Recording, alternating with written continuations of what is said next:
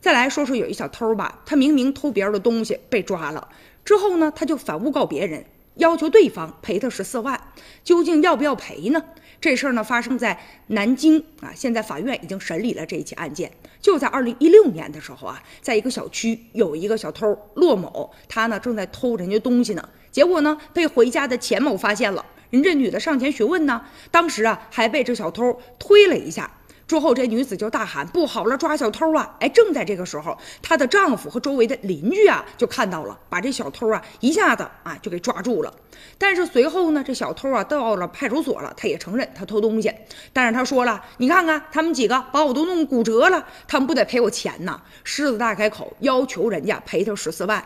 但是啊，人家钱某夫妇就认为了，我们是啊抓小偷，所以说我们也不是故意伤害他的，我们凭什么给他拿钱呢？人家邻居也说了，我这叫见义勇为，我凭什么给他钱呢？小偷呢反倒觉得自己成为了受害者了，难道真的要给小偷十四万吗？现在法院认为了，由于案发的时候这男的确实啊他是在偷盗的，所以呢人家其他这些公民都属于正当防卫，根本啊就不需要给他钱。